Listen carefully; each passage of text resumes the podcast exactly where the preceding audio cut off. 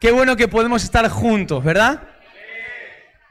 Para recibir del Señor. Y en esta tarde, bueno, todo este fin de semana están con nosotros aquí en Sevilla el pastor Juan Cano con un equipo de Dynamis Radio de la Iglesia Pasión por Cristo que han venido para bendecir nuestra ciudad, para dar, para sembrar de su tiempo, de sus talentos. Y quiero pedir que el equipo del pastor Juan Cano se ponga de pie, lo recibamos con un aplauso de cariño. Gracias, por favor. Gracias. Gracias. Gracias. Gracias. Gracias.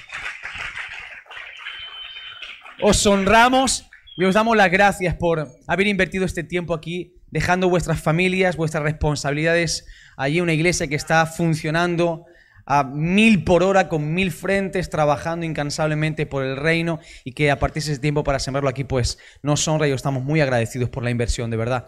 Y tenemos con nosotros al pastor Juan Cano esta noche con nosotros. Ayer fue una bendición, esta mañana ha sido impresionante, el culto primero ha sido espectacular y esto va cada vez mejor.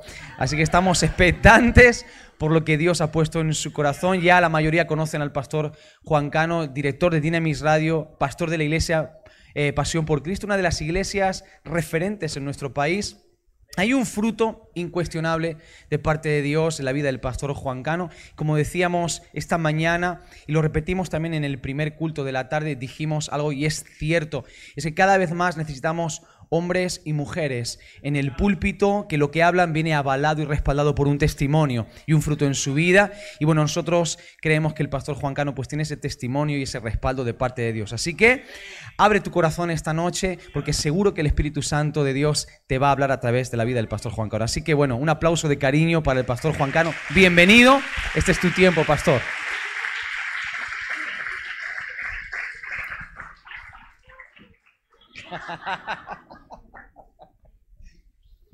Gracias, pastor. Gracias a todos los que estáis con nosotros.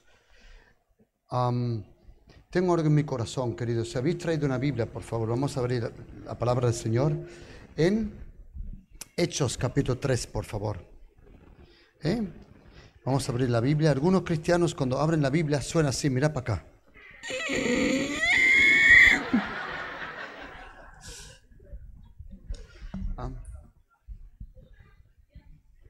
Qué bueno.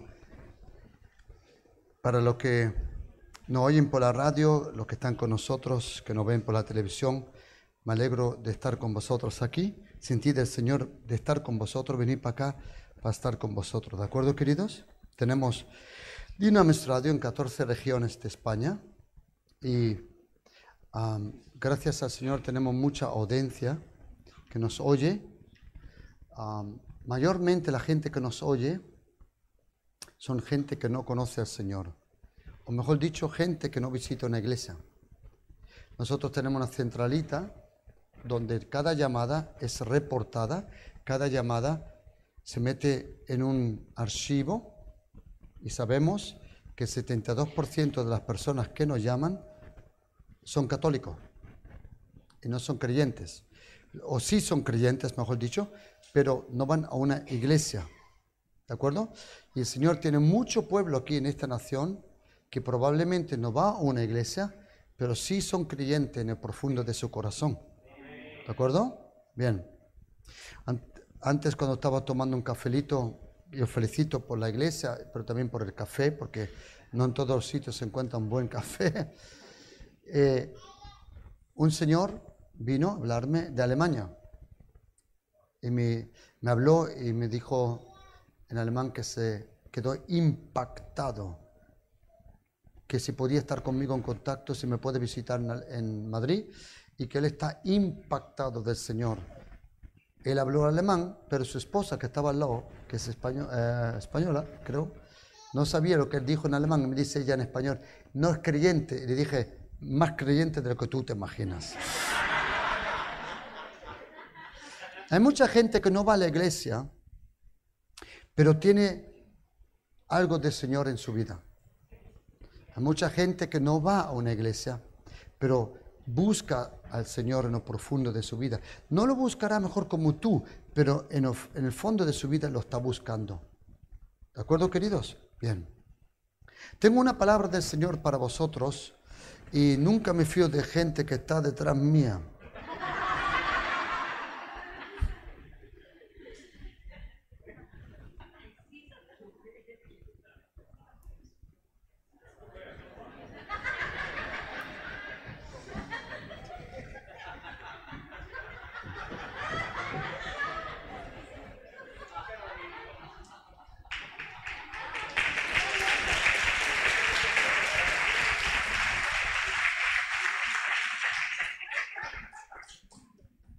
Eso lo tengo todavía como una costumbre. Cuando yo conocí al Señor Jesucristo, yo lo conocí con 23 años, con una pistola de 9 milímetros, y yo me crecí en un barrio donde vendíamos la coca en kilos. No la Coca-Cola, la cocaína. Y a donde nosotros nos crecimos en un barrio muy conflictivo en Alemania, donde teníamos diferentes bandas y cada banda tenía su distrito para vender la droga. Y de ahí tengo la costumbre que no me fío de nadie que está detrás mía. ¿De acuerdo? Bien. Tengo una palabra del Señor. Os pido por favor, si habéis traído una Biblia, que abrís conmigo la palabra del Señor en Hechos capítulo 3. Si tenéis una Biblia, si no, por favor, ayudarme que con el texto probablemente ponerlo aquí atrás. Hechos capítulo 3, versículo 1. ¿De acuerdo, queridos? ¿Estáis preparados? Bien. Dice aquí, Pedro y Juan, en versículo 1, subían juntos al templo a la hora novena, la de la oración. Y era traído un hombre cojo de nacimiento, a quien ponían cada día a la puerta del templo, que se llama la Hermosa para que pidiese limosna de los que entraban en el templo. Este, cuando vio a Pedro y a Juan que iban a entrar en el templo, le rogaba, les rogaba que le diesen limosna. Pedro, con Juan fijando en él los ojos, le dijo, míranos.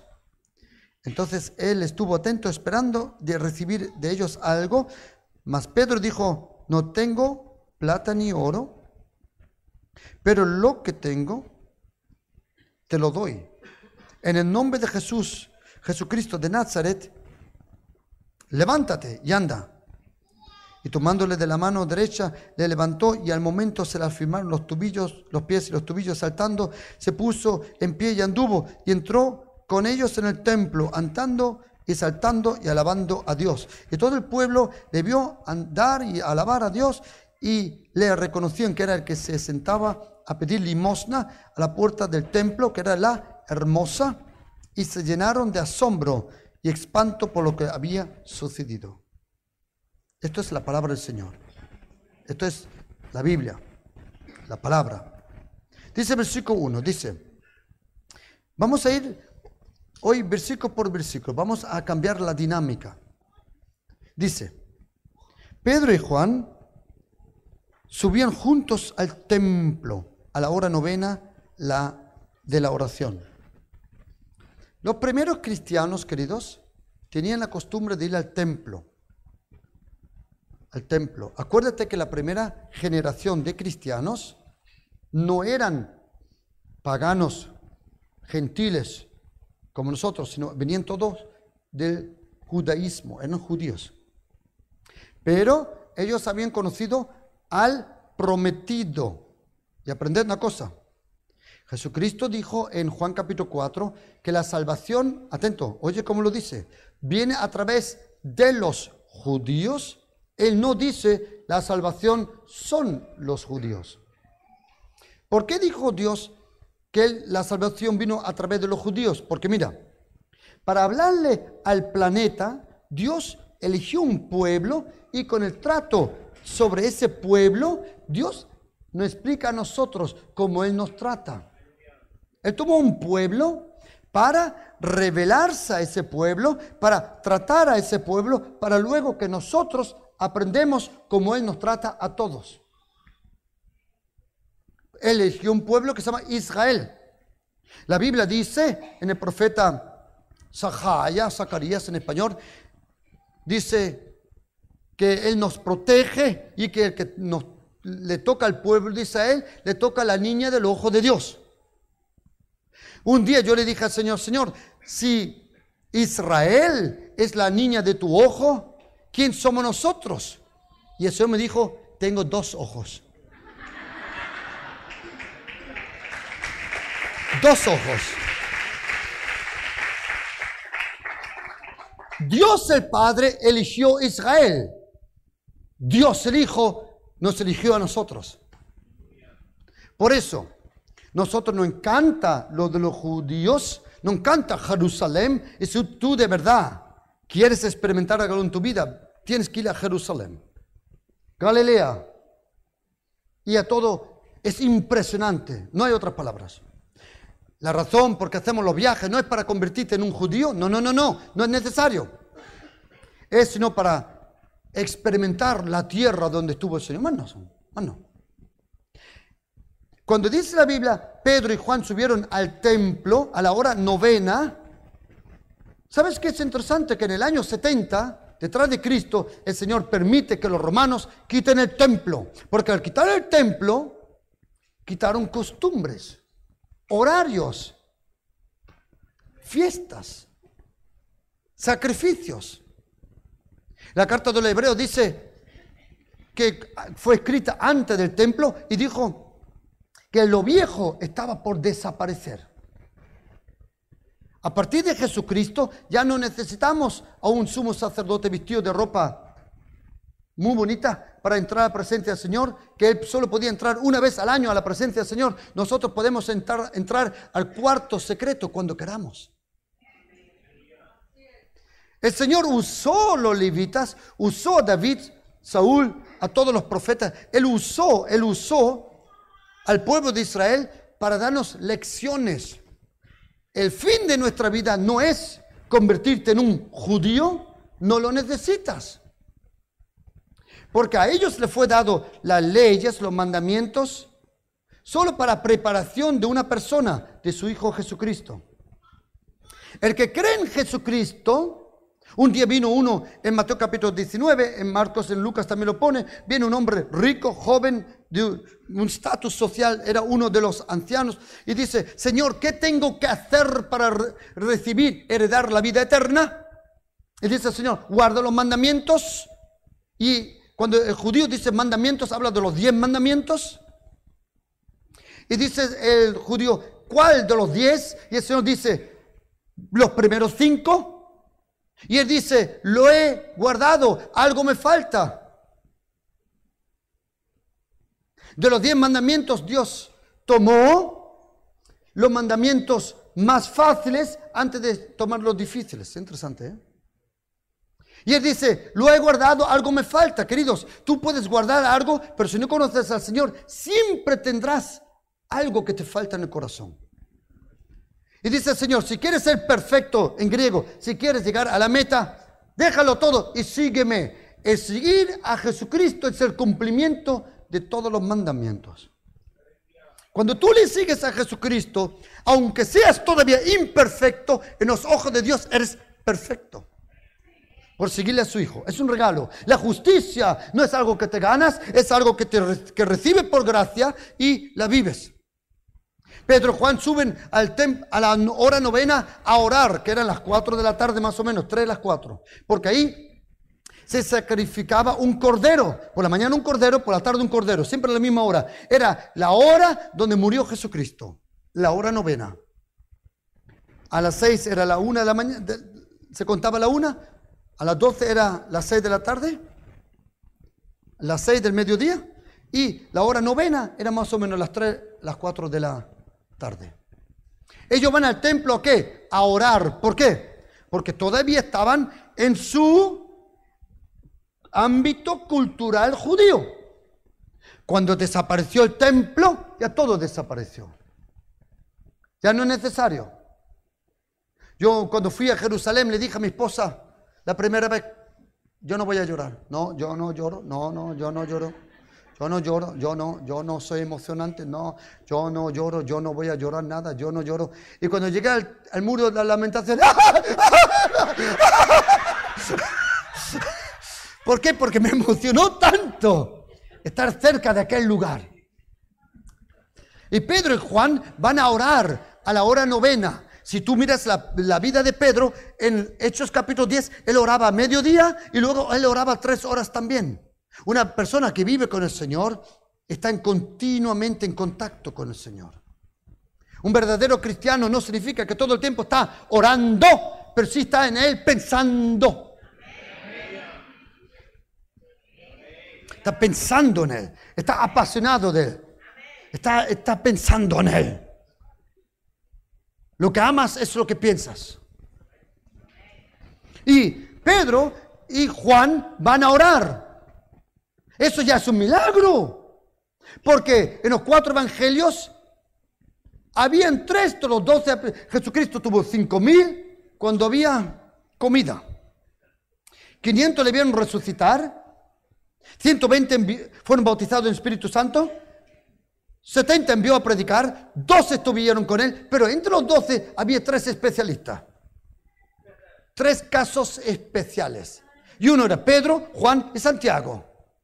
Y cuando Jesucristo fue al monte a orar, se llevó los tres. ¿Por qué? Porque eran los santos. Pues déjame decirte una cosa, eran los que más se peleaban.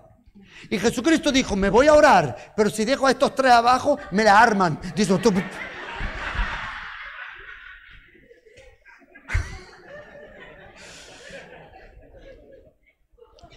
¿Sabe lo que dijo el padrino? A los amigos hay que tenerlos cerca y a los enemigos más cerca. Mira, Juan, Pedro y Santiago siempre el Señor se nos llevaba. ¿Por qué? Porque eran tan santos. ¡No! Me encanta Pedro. Era un tipo duro. A mí no me gustan los blanduchos. No, no, no, no. Voy a bajar para abajo.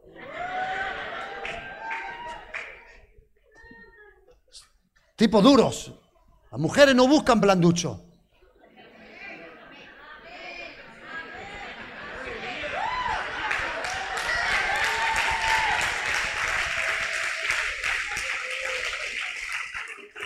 Ellos no buscan hombres que, eh, no sé. Ellos buscan a uno que digan,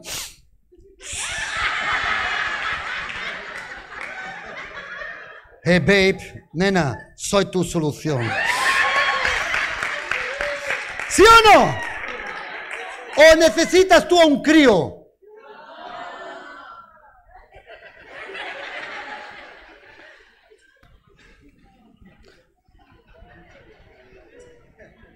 Un día fui con mi esposa a ver Titanic.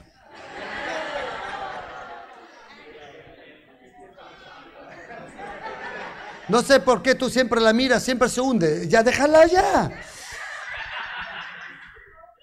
Y mi esposa, lo último, ¿cómo se llamaba ese en la tabla que se estaba ahogando? ¿Cómo se llamaba?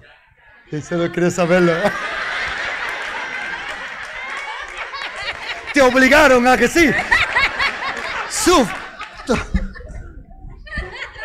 Toma, sufro, sufro contigo. Y fui con mi esposa. Y mi esposa llorando. digo, pero ¿por qué llora? Ah, tú no entiendes las mujeres. Es una película. Unas cuantas semanas después salió una película nueva de Bruce Willis. Y en una escena, Bruce Willis, ¿le conocéis? Va con el coche y hay una rotonda redonda y hay uno malo ahí, un malo ahí, un malo ahí y otro aquí. Y en cámara lenta, Bruce Willis tira la mano de freno, da la vuelta, sale del coche, hace pam, pam, pam, pam, se mete en el coche y sigue. Y dice mi esposa, ¿qué rollo? Digo, tú no comprendes los hombres.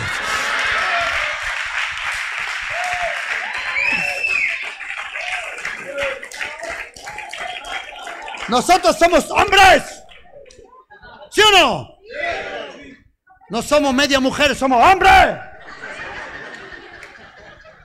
Como en un sitio que dije, somos hombres, ¿qué somos? Dice un hombre. Digo, calla.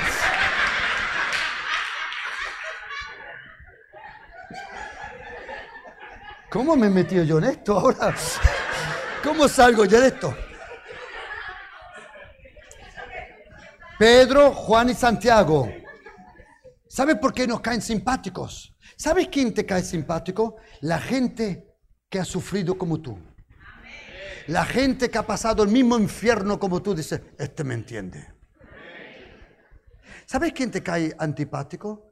La gente que parece perfecto. A ti te encanta gente real. Madrid. Ay, perdona, se me ha salido. Ay, me he intentado controlar, me he encontrado. Ah. Gente que es real, que es genuino. Y me encanta Pedro. Era un bocaza, sí, pero amaba a Dios de todo corazón. He was a tough guy, un tío duro. Amaba a Dios de todo corazón. Me vais a entregar. ¿Cómo? ¿Esto blanducho? Sí, pero aquí está el nene, aquí nada pasa. No. Al Señor le encanta gente que es de buen corazón. Es, es mejor ser genuino con faltas que hipócrita, escondido. ¿Sí o no? Y Pedro y Juan van a orar. ¿Y saben lo que a mí me sorprende? Que los dos van a orar. ¿Por qué? Porque siete veces los dos se pelearon. ¿Quién es el más grande? Es todavía el hobby número uno entre los cristianos. ¿Quién es el más grande? Ese. ¿Quién es más grande? Ese. No hemos cambiado. Y Pedro y Juan van a la hora novena los dos a orar. Eso ya era un milagro. Porque antes de la venida del Espíritu Santo no se podían ver. Una cosa que hace el Espíritu Santo en tu vida es, ¿quieres oírlo? Convertirte en una persona amable. Hay tantos tercos. ¿Conoces tú Uzbekistán? ¿Conoces tú Afganistán? ¿Conoces tú Pakistán? También existe Amarguistán.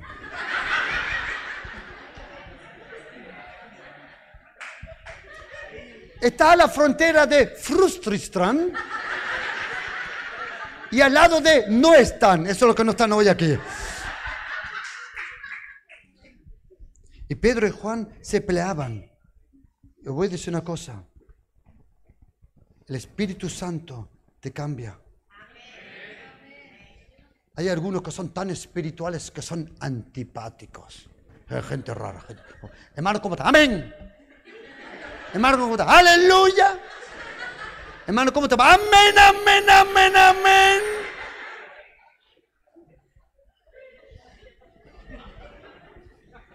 Una vez me llevé a mi hermano en Israel a un sitio y digo, no, hermana, ¿cómo está? ¡Victoria! Mi hermano dice, ¿está bien toda? ¿Está bien con esta toda? ¿Sabes, querido? Algunos de nosotros parecen tan espirituales que en verdad son carnales. Verdadera, verdadera espiritualidad te hace amable, natural.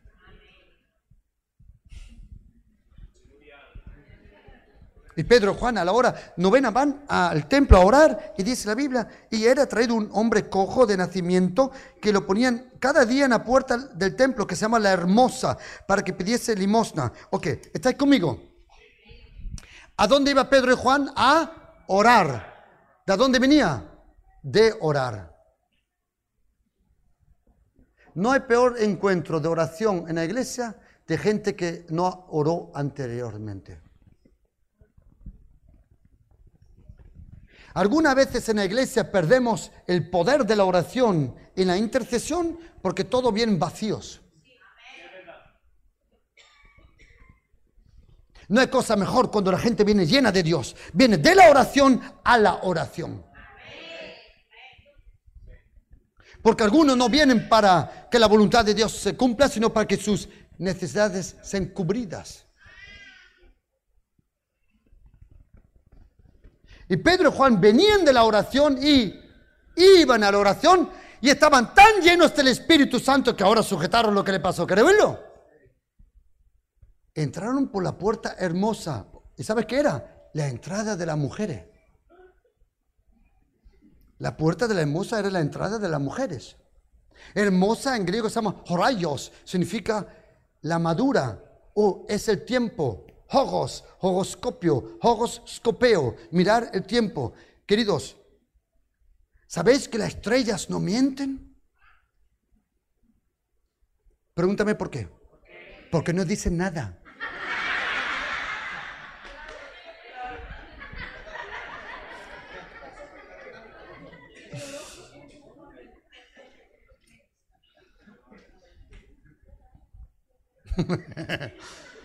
y hermosa en griego significa, atento, justo el tiempo para cosecharla. Horayos, el tiempo de la cosecha. Horayos, el tiempo perfecto. Horayos, el momento. Existe otra que se llama cronos, es contar el tiempo. Kairos, experimentar el tiempo. Horayos, cosechar el tiempo. Y traen a un hombre cojo de nacimiento a la puerta de las mujeres. ¿Por qué? Para pedir limosna. ¿Dónde se pide limosna? ¿En dentro del templo o fuera? Fuera. Porque a Dios no se le da de limosna. Limosna es solo para los pobres. Dios no es pobre. Él no necesita tu propina. Hmm. Ah, hoy fue el predicador bueno, le voy a dar un oiro, un oiro. No. Nadie hace aquí nada por dinero, nadie. ¿Por qué trajeron la mujer, el, el cojo a la puerta de las mujeres? ¿Querés saber las mujeres? Porque los proverbios dicen que la mujer sabia multiplica el dinero. Si tú quieres que el dinero se multiplique, dáselo a tu esposa.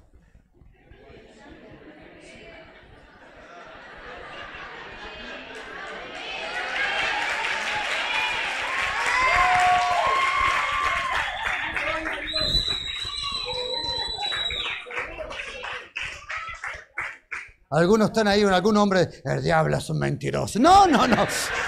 El diablo no escribe los proverbios. Mira, ¿por qué le dieron, por qué le dieron, por qué le pusieron al paralítico a la puerta de las mujeres? ¿Quieres saberlo? Porque son las mujeres la columna de la iglesia.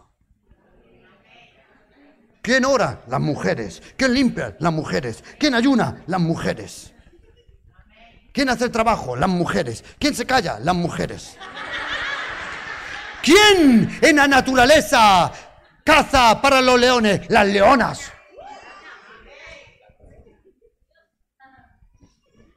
Luego vienen los vagos. Y dicen, ah. Paul John Quixote dijo, mis mejores hombres son mujeres. Prisca Águila aparece seis veces en la Biblia. Priscila y Águila. De las seis veces, cuatro veces es pronunciada primero la mujer. Porque parece que era la fuerte entre ellos. ¿Había oído que se dice detrás de cada hombre fuerte hay una mujer fuerte? Es mentira. No está detrás, está al lado.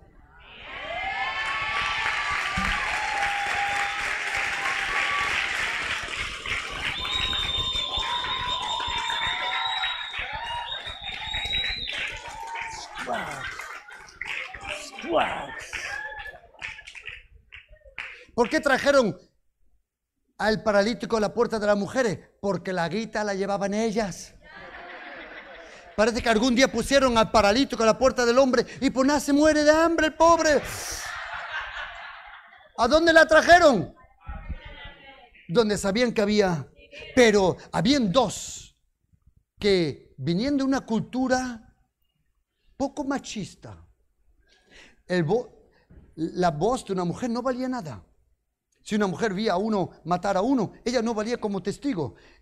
Por eso, cuando Jesucristo resucita, honra a las mujeres de una forma que no imagináis. Porque la primera persona que vio a Jesucristo resucitado fue María Magdalena. ¿Sí o no? ¿Y quién trajo la carta de los romanos de Corinto a Roma? Hechos 16, Romanos 16, versículo 1, fue Febe. El apóstol Pablo tenía 37 colaboradores, pero cuando quiso enviar la carta de Corinto a Roma, se lo dio a una mujer. Yo no digo, os voy a decir una cosa, mirad todo para acá. Feminista hasta que te enamores. Comunista hasta que te toque el loto. Y ateísta hasta que el avión caiga un poco para abajo.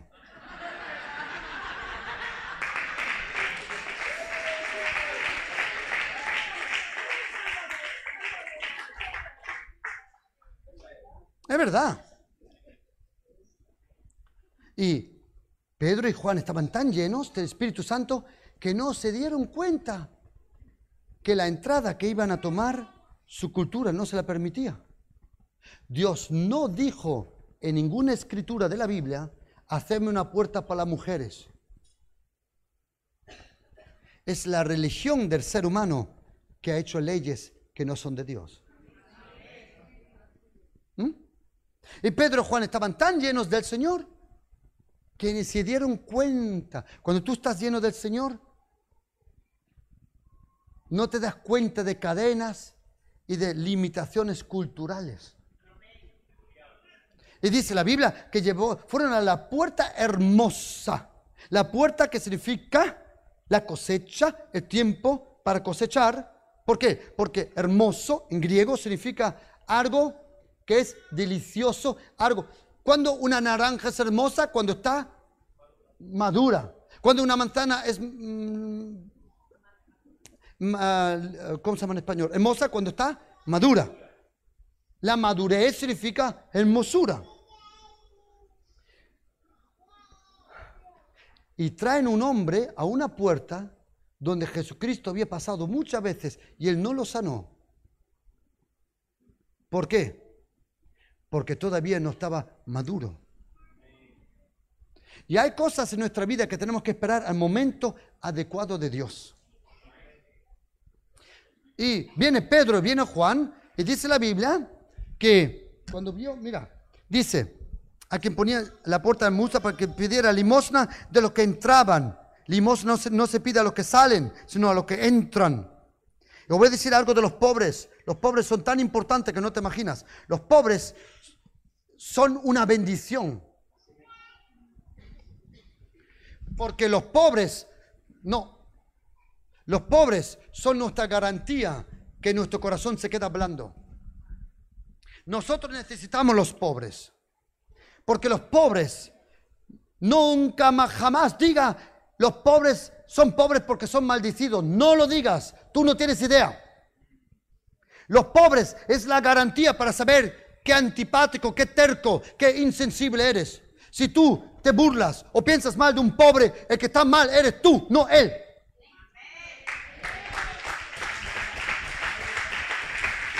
Los pobres, los pobres nos ayudan a ser sensibles. Oh, aleluya. Los pobres, los pobres, los pobres son los agentes de Dios. Porque el que presta al pobre está en deudas con Dios. La Biblia dice que se preocupa por los pobres. Dios dice, sus hijos nunca van a tener hambre. Dale a los pobres, preocúpate por los pobres. Hay más, te voy a decir algo de mi Señor, el Mesías. Él dijo, el Espíritu del Señor está sobre mí porque Él me ha ungido para dar buenas noticias a los pobres. Los pobres son necesarios y siempre habrá pobres porque siempre hay necesidad de enseñar compasión. ¿Sabe lo que es compasión? Es cuando tú has pasado lo mismo que de otro y tú sientes lo que ha pasado de otro.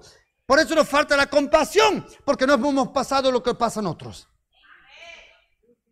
Tú tienes el conocimiento, pero compasión es sentir lo que de otro ha pasado. Compasión es haber pasado lo mismo, sentir lo mismo y decirle, pero a ti te ayudo.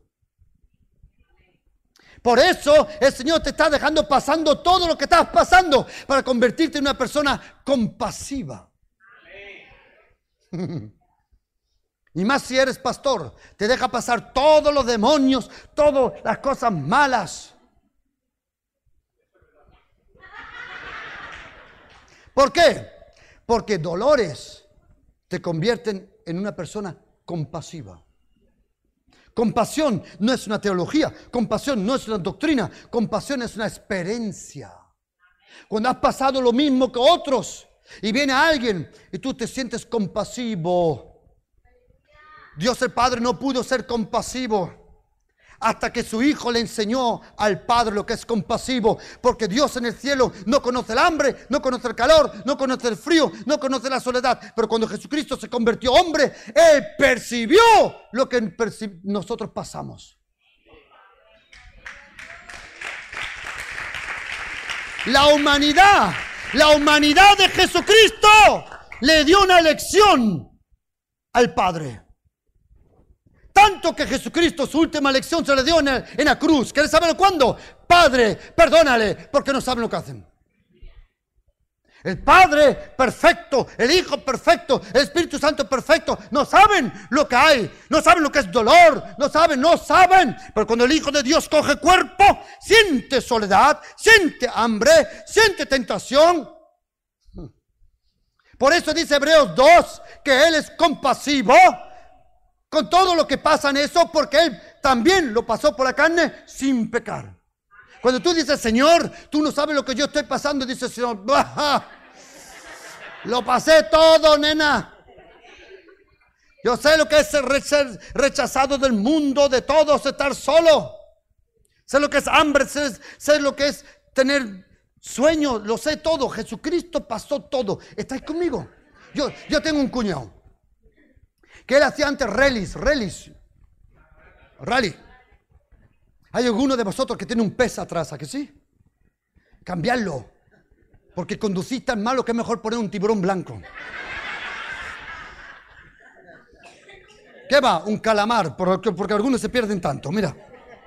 Y mi, mi cuñado, él hacía rallies. Y él me contó un día una cosa que me quedé alucinando. Y es esto. Que él tenía un copiloto.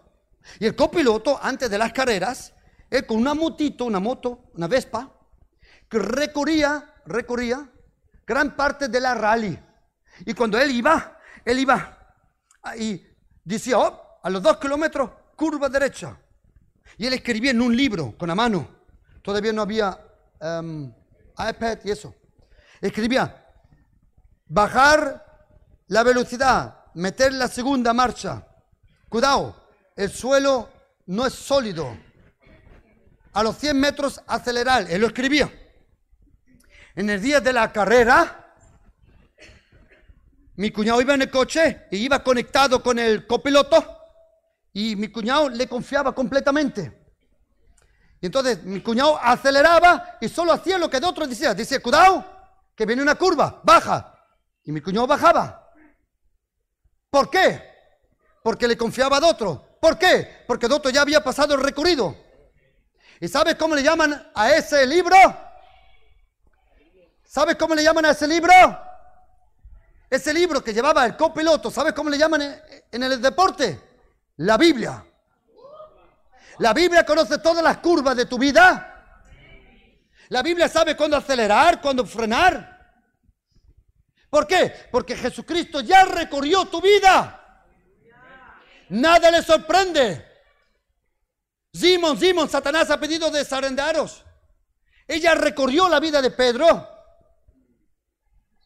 Y cuando viene a la puerta hermosa, ponen a este hombre paralítico, los dos vienen. Y dice la Biblia que él se fijó en ellos y dice Pedro, míranos. Antes de venir el Espíritu Santo, hubiera dicho Pedro, mírame. Y Juan hubiera dicho, mírame a mí. Y de otro, mírame a mí. Espíritu Santo te saca el aguijón de la arrogancia. Si ves a un hombre de Dios con un gran ministerio, deja de criticarlo porque no conoces el trato de Dios en su vida. Y todos los que quieren alcanzar algo en el reino de Dios tienen que tener el corazón de su hijo. Manso y humilde. ¿Qué significa manso? Déjame explicarte lo que es manso.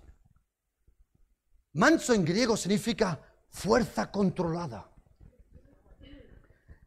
Yo tengo un amigo, bueno, no es tanto amigo, pero vamos a llamarle amigo. Por si acaso me ve por WhatsApp y por amigo. Mi esposa dice, tengo 5.000 amigos en, en Facebook. digo, sí, o cuando tengamos que pagar el alquiler, llama a tus amigos. Me siguen, a ti no te siguen ni la sombra, tronco.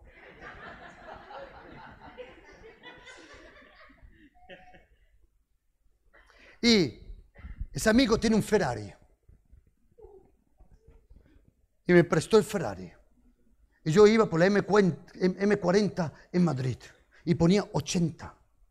Pero el Ferrari tenía 640 caballos y un burro que lo conducía.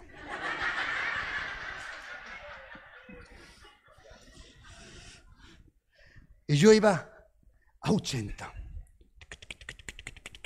Y pasa un SEAT 127, creo que es. Viejo. Y me pasa mirando con una cara de pena.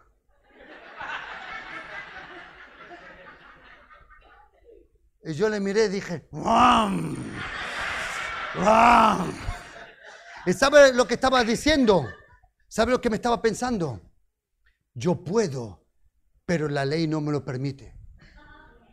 Manso significa tener la fuerza, pero no usarla.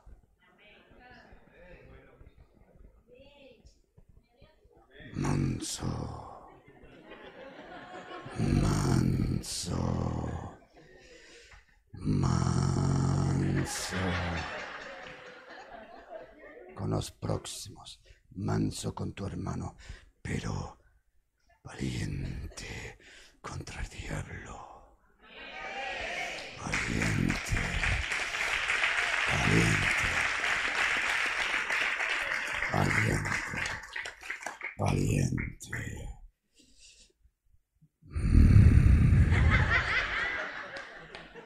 Pero algunos son mansos con el diablo y valiente con el hermano, cobarde. Manso. Manso.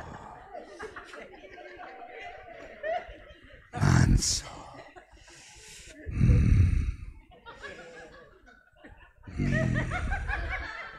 Manso significa controlarte. Controlarte. Controlarte. Uno vino le pegó a unos jóvenes en la iglesia con un hierro y salí para afuera. Le miré a los ojos y dije, coge el hierro, vete. Y dijo, ¿y si no lo hago? Le dije, mírame a los ojos. Solo mírame a los ojos. Se hizo unos pantalones. Porque vio un tipo que estaba decidido proteger lo que Dios me ha dado. Yo he boxeado 11 años. A mí me gustaba el versículo, dar es mejor que recibir.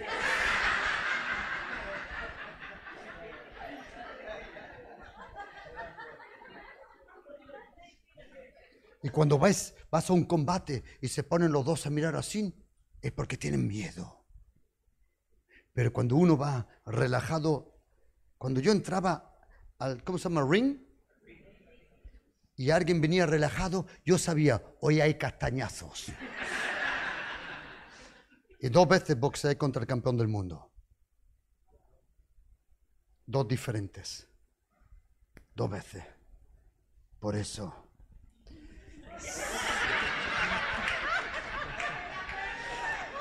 sé lo que es ser valiente, mírame. En uno de los cultos me vinieron, oye, eran seis satanistas, uno, dos, tres, cuatro, eran seis. Y me vinieron, y haciendo en primera fila y me vinieron a hacer el dedo. No este de otro. Pastor, ¿qué tiene contra este dedo? Nada, ese de otro. Y entonces lo reuní a los seis, bajé de abajo durante la alabanza y dije, vení para acá. Ven, ven, ven, ven, vení para acá. Ven. Vení para acá. Ven, Marcos. Ven aquí, tronco. Y le dije, ven más, más cerca, más cerca, más cerca. Como veo otra vez el dedo, o lo arranco o lo meto por el trasero.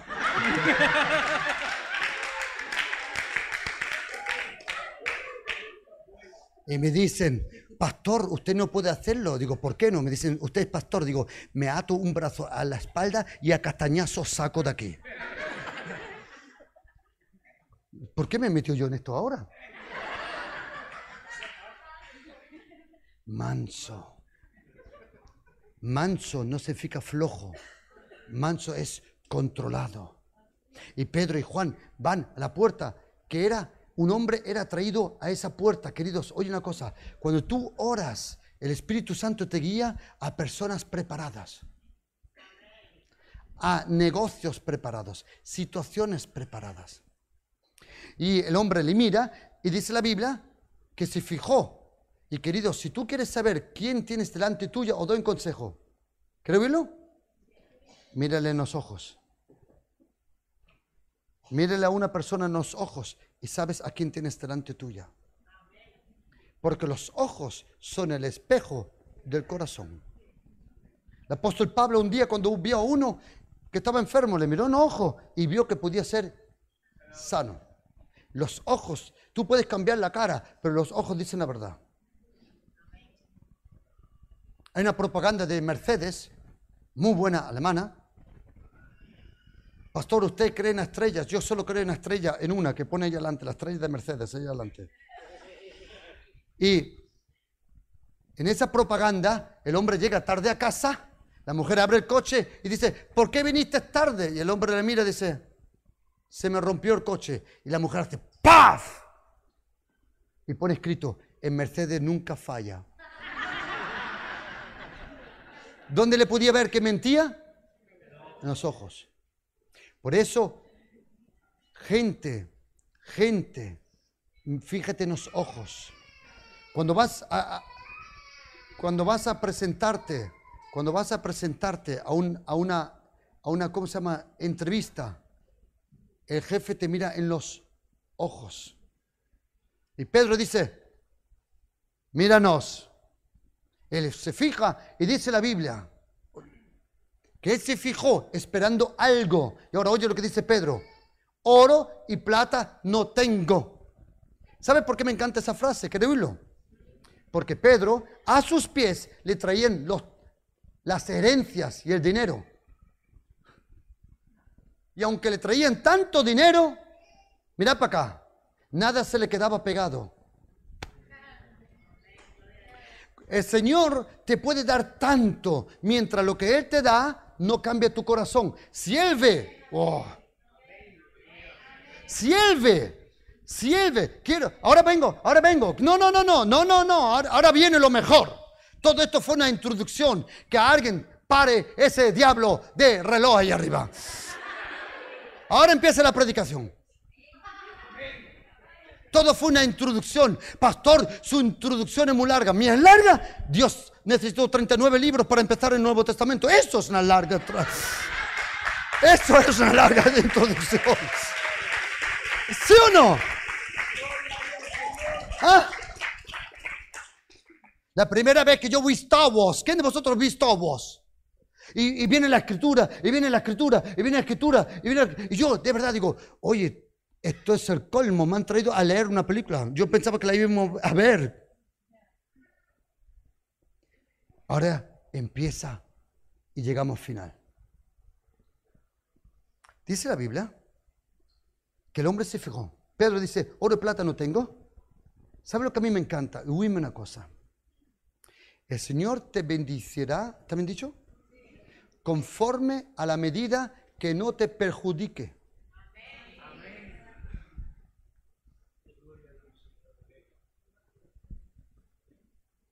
Pregunta, ¿cuánto te puede dar sin que se te vaya la pinza? ¿Cuánto dinero te puede dar sin que hagas tonterías?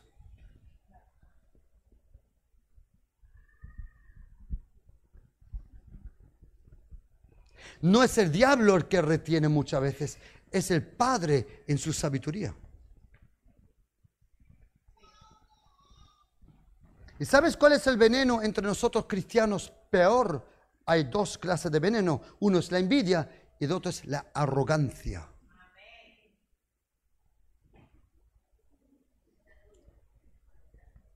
Y si el Señor quiere a hijos, tienen que ser todos como el prototipo, manso y humilde de corazón. Manso y humilde. Queridos, mira para acá, no existen las estrellas.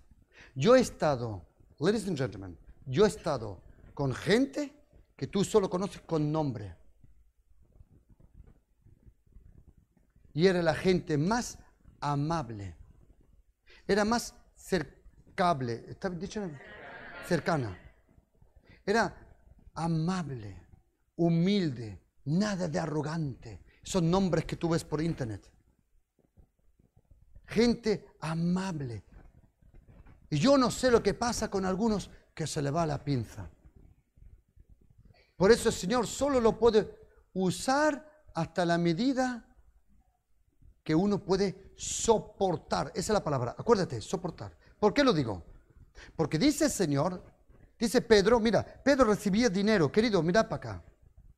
No podéis imaginar el dinero que se necesita para llevar una iglesia con más de 3.000 miembros. Tenemos más de 2.700 metros cuadrados de iglesia. Las 14 estaciones de la radio. Muchos empleados.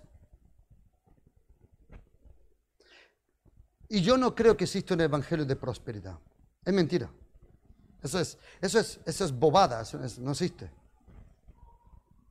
Pero Él, Señor, te da conforme a lo que tú necesitas. Si no lo necesitas, no te lo da.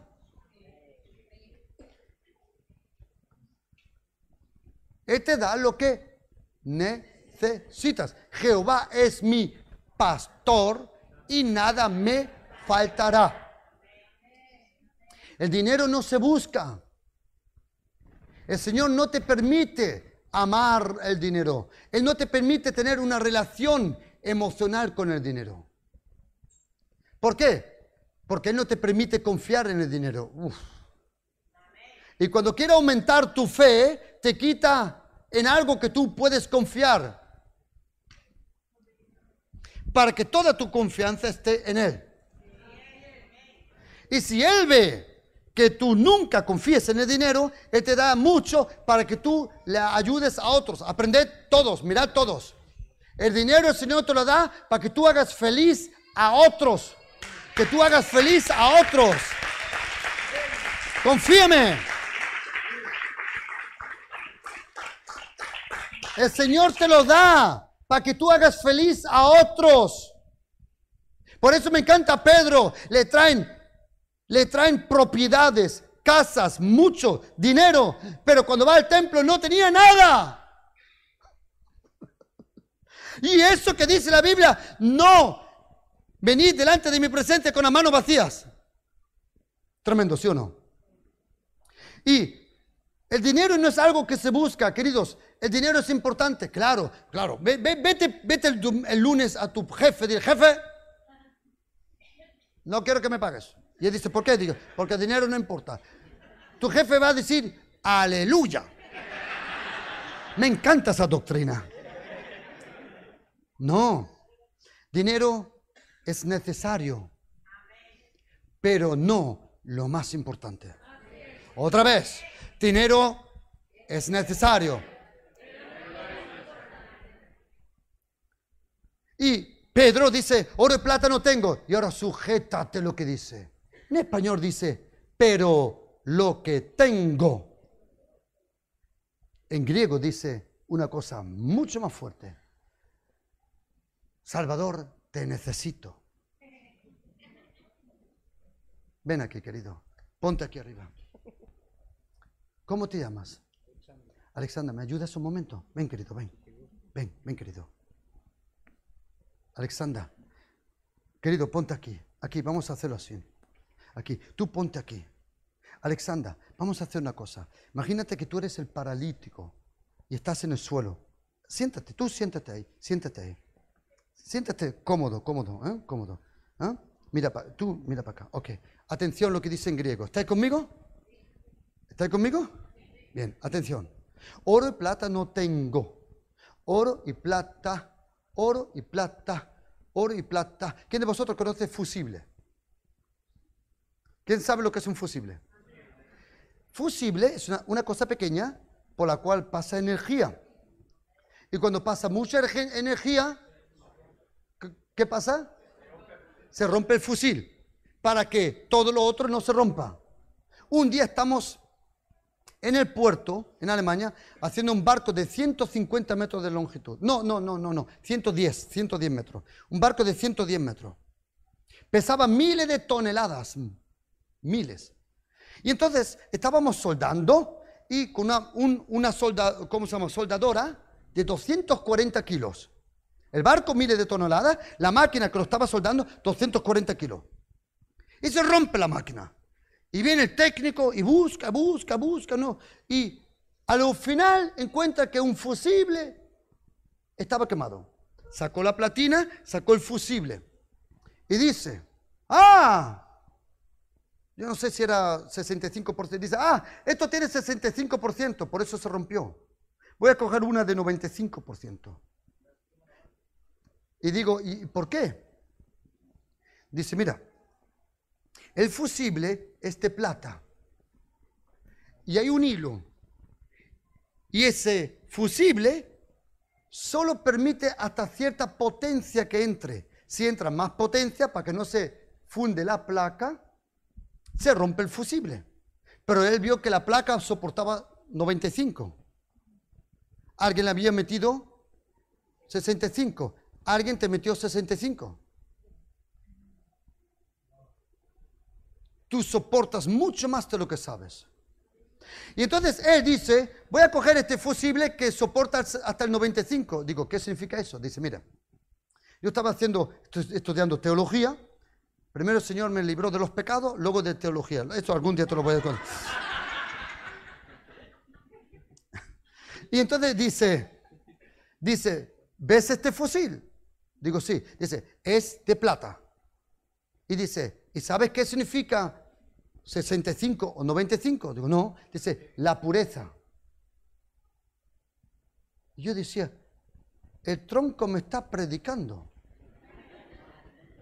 Digo, ¿qué significa? Dice, mira, si este fusible solo contiene, contiene 65 de pureza, si yo meto 50% de energía, ¿qué pasa? Digo, nada. 64, nada. 66, digo, se quema. Dice, este fusible solo transmite lo que soporta. Y dice, voy a coger uno de 95. Y si lo meto, si meto 65, ¿qué pasa? Digo, nada. 70, nada. 90, nada. 95, nada. 96, digo, se quema. Y de repente el Señor me habló y me dijo, así es tu vida. Y cuando leí este texto en griego, oye lo que dice Pedro. ¿Querés oírlo? Oro y plata no tengo, pero lo que tengo te lo doy. ¿Sabe lo que dice en griego? Oro y plata no tengo. ¿Sabéis que el oro y la plata es lo que mejor transmite la energía? ¿Quién de vosotros sabía que el oro y la plata es lo que mejor transmite la, la corriente? Pero hay una cosa que transmite más corriente que el oro y la plata. Y es una vida santificada. Déjame explicarte. Cuando Pedro ve al paralítico, dice, oro y plata no tengo. Y ahora oye lo que dice en griego, pero lo que soporto te lo doy. ¿Cuánto soportas del Señor en tu vida?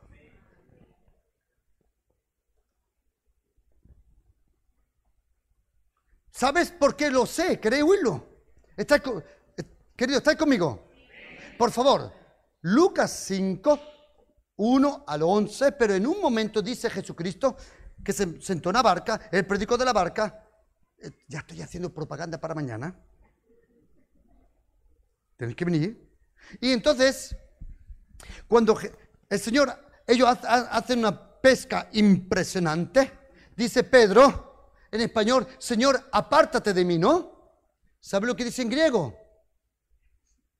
Sal de mí.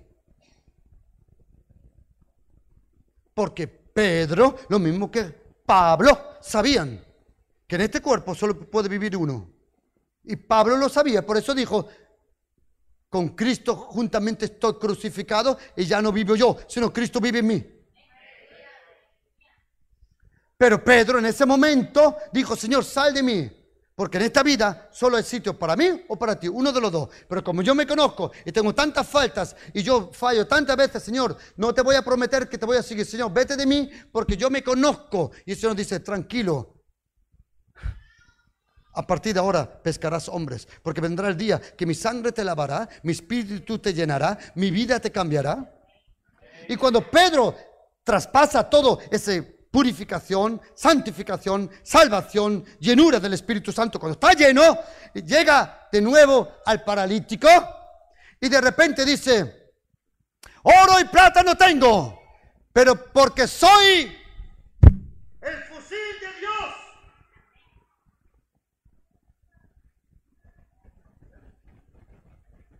Porque soy el fusil de Dios. Es igual cuánta energía me da. Este fusil, lo que recibe, lo transmite. Y cuando Pedro le cogió de la mano, acuérdate, tú nunca eres la fuente de la energía. Tú eres solo el transmisor. Tú no eres la fuente. No eres la fuente.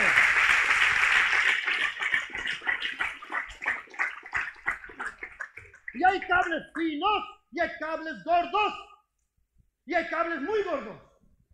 El cable en tu vida será tan fuerte, tan gordo como tu relación.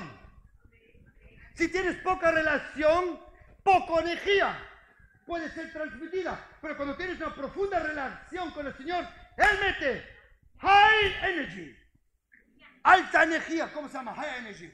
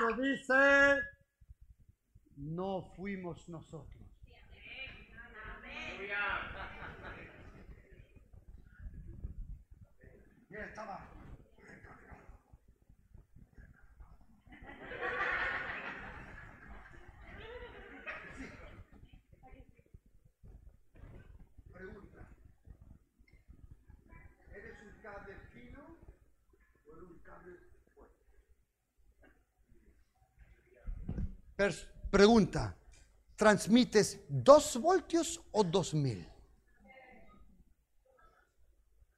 Querido, cuando la gente viene a ti, no viene a ti, viene al Señor. Viene al Señor.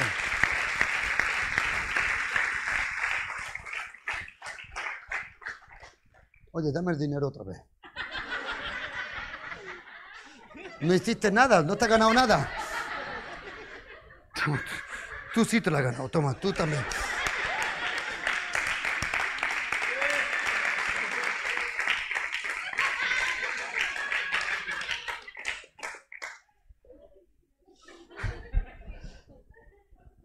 Queridos, tanta bendición fluyará. Eh, me importan las narices, yo hablo. Yo me invento las palabras, ya está. Tanto poder fluiría en tastizo por ti. Tú di amén, estoy hablando en lengua, tú tranquilo. Tanto poder fluye a través de ti como es tu relación con Dios. ¿Y sabes qué?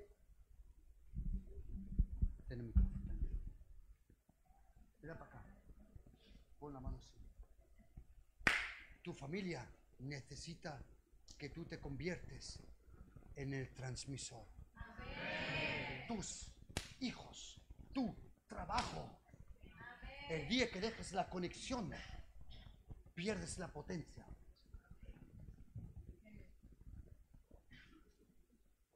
Uf. Y a mí me encantan los, los tíos duros. Me encantan.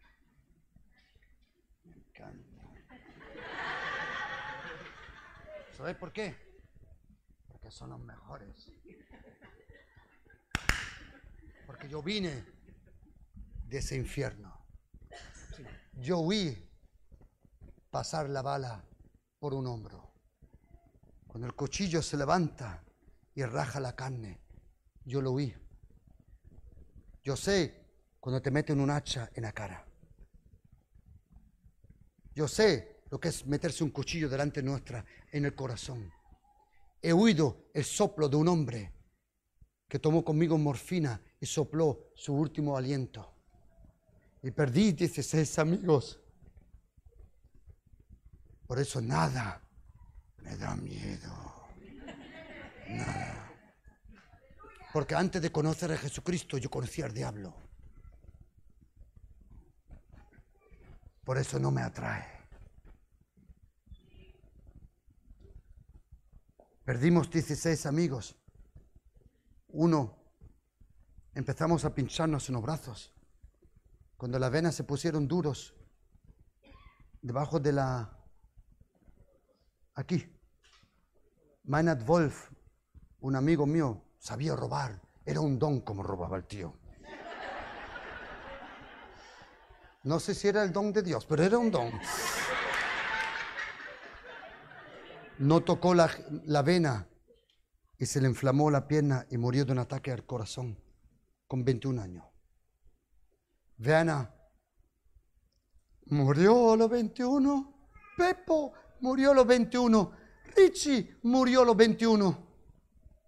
Schluss murió a los 21. Delante de nosotros se metió el corazón. Y cuando yo era el próximo, hoy estoy aquí predicando por una gracia que nunca en mi vida la voy a comprender. Porque era el peor de todos. Era jefe de la banda y ahora yo vivo y ellos están muertos. ¿Cómo no le voy a seguir a mi Señor que me perdonó, que me salvó y se dio su vida por mí? ¿Cómo no le voy a seguir? ¿Sí o no? Eh, y, tengo otro amigo que él era el peor. Bueno, él dice que yo soy peor, pero es mentira, él era peor. Y, y, cuando nos convertimos, nos pusimos, nos pusimos debajo de un farol a leer de noche la Biblia. Los dos, Grafo y yo leyendo la Biblia. Grafo, somos pocos. Los dos leyendo la Biblia, tres, las cuatro de la mañana, los dos, los dos, más malos del barrio. Yo estuve siete veces delante del juez. Y cuando estamos leyendo la Biblia, digo, Grafo, yo creo que somos muy pocos en esta tierra cristianos. A lo mejor somos 20, a lo mejor somos 30. Me dice él, ¿por qué? Digo, porque si hubieran más, alguien hubiera venido a decírnoslo. Y no hubiéramos perdido a Pepo, a Schluss, a Richie, a Vena y a todos los otros. Pero nadie vino. Recibimos el perdón, la gracia, recibimos todo y nos escondemos como cobardes. Pero los cobardes no entran al reino, dice la Biblia. Y yo le dije, Señor, mira, un día le dije al Señor, Señor, tengo una pregunta. Soy el más inútil, el más bobo, más idiota, no sé ni hablar español. ¿Por qué me diste la radio? Si hay 330 millones en Centroamérica que hablan mejor español que yo. Y eso me dijo, yo te llamé no porque eres Miguel Cervantes. Y me dijo una cosa, ¿querés oírlo? Porque importante en mi reino no es como hablas, sino como oyes. Y Pedro tenía una gran boca, pero sabía huir a Dios. Y los que más usados por Dios no son los que hablan palabras que ni ellos lo entienden, sino lo que dicen, sí, maestro. Dime, dime a donde quieras, a Sevilla, voy para allá, a Mongolia. Estuve en todo, todo el este de Rusia, Rumanía, Hungría. Estuve en la guerra en Croacia. Explotó una bomba al lado nuestra, levantó el coche para arriba, me pegó una hostia que flipa. ¿He dicho algo mal?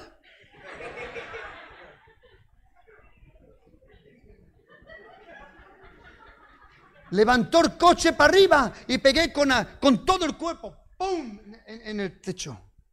Me salí para afuera, digo, ¿qué ha sido? No estaba muy santificado. ¿Me lo como? Se me olvidó que estaba en la guerra. Queridos, oro y plata no tengo. Eso no es lo que importa. Es necesario, sí, pero no es lo más importante. Lo más importante es esto, mirar. Es vivir la vida a la cual fuiste llamada. Si no vives para Jesucristo, vives en vano. Sin Jesucristo existes, con Él vives. Porque Él es la vida. Él es la vida. Di gracias, Señor. Dilo, dilo, dilo, dilo. Vamos, dilo, dilo, dilo. Ah, come on, come on, come on, come on. Dilo, dilo. Di gracias, gracias, gracias. Di, Señor, haz algo de mi vida. Dilo, haz algo de mi vida. Haz algo. Dile, Señor, haz algo. Haz algo. Haz algo. Haz algo. ¡Haz algo! ¡Haz algo! ¡Haz algo! ¡Haz algo! Mira, dile Señor, haz algo que merece la pena que diste tu vida por mí. Hay una película, ¿conocéis la película El Soldado Ryan? Cuando está muriendo al último el sargento Tom Hanks y coge al soldado y lo coge del cuello. A ti ya te tuve.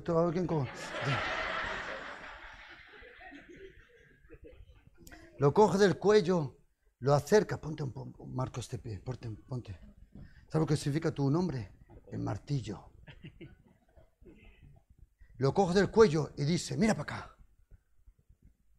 Ryan, haz algo que mereció la pena que ocho hombres murieron por ti. haz algo. Vamos ya, vamos. ¿Queréis entrar en mi banda? Pero el jefe soy yo. ¿Quieres entrar en mi banda?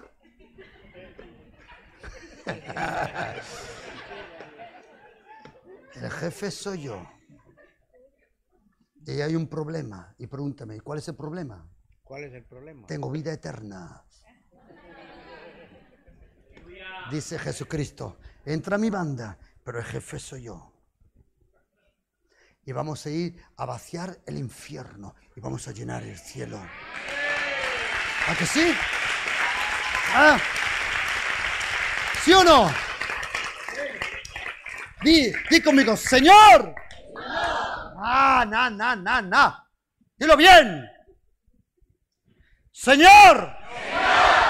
Haz algo. Con mi vida. Amén.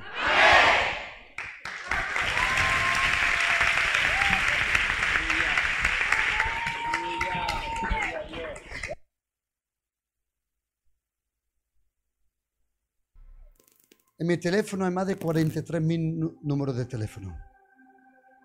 Tenemos miles de personas donde semana por semana le enviamos por WhatsApp predicaciones. Ninguna invitación a una iglesia, nada. Solo predicaciones de la radio. Si tú deseas recibir gratuitamente a tu teléfono que yo te envíe predicaciones de vez en cuando. Si tú lo deseas, vamos a escribir ahí mi número de teléfono. ¿Cómo era tu nombre, querido? Alexander. ¿Conoces a Alejandro el Grande? Porque tu nombre es Alexander, Alejandro. Alejandro el Grande, eh, Magno le llaman. una noche no pudo dormir. Y esto es, verif es verdad. No pudo dormir y se encontró con un guardia durmiendo. Y dijo, ¿Eh, ¿qué haces? Levanta. ¿Cómo es tu nombre? Y él dijo, mi general, me llamo Alejandro. Y Alejandro Macron dijo, o cambia de actitud o cambia de nombre.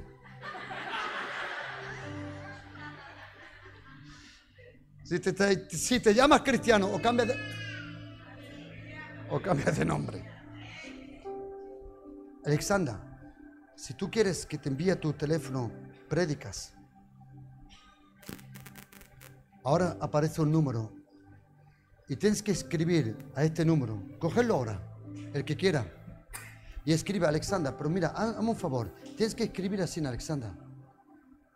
Sevilla, Alexandra, y tu cumpleaños, y yo personalmente te felicito. Lo hago todas las mañanas. ¿Quién de vosotros le gustaría recibir prédicas? Escribe el número, envíeme ahora un mensaje. Por ejemplo, Marcos, escribe Sevilla, Marcos. ¿Por qué? Porque si no es que me pierdo. ¿Cómo te llamas, querido? Escribe Sevilla, José y tu cumpleaños. Y yo os prometo que os envío prédicas buenas. No os prometo que vaya a aprender español, pero prédicas vaya a recibir. ¿Lo tenéis, queridos? ¿Eh?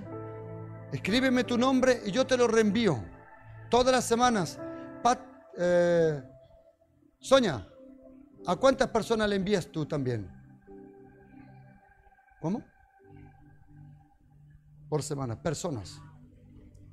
La iglesia Pasión por Cristo tiene más de 3.000 miembros, pero pastorear, pastoreamos miles. Y por eso, si tú deseas recibir, y acuérdate una cosa muy importante. El día 28 tengo cumpleaños, aleluya. De febrero. ¿Eh? Y mi esposa el día 27. Por eso, ella me regala conforme a lo que yo regalo.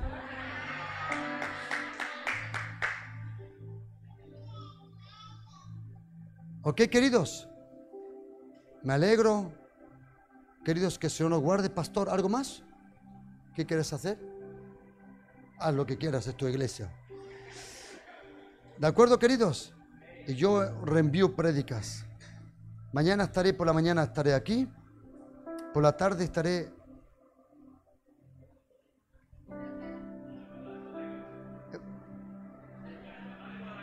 ¿Y el de otro, ¿y el de otro hermano? ¿Se ha ido a fumar? ¿Dónde está el de otro pastor?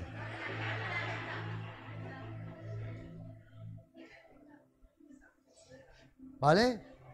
Y mañana vamos a seguir, ¿de acuerdo, queridos? Yo no me canso. Si tú estás esperando que yo me canse, la llevas clara. No me canso. Desde que Jesucristo me salvó, no me canso. Estoy como una moto. Como una moto. Porque es el amor de Dios que me dinamiza, me da energía. Antes vivía para el diablo, ahora vivo para Jesucristo, el Hijo de Dios.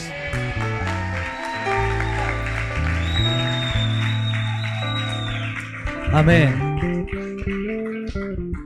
Mañana por la mañana, a las 10 de la mañana y a las 12 de la mañana, el pastor Juan Cano estará predicando aquí.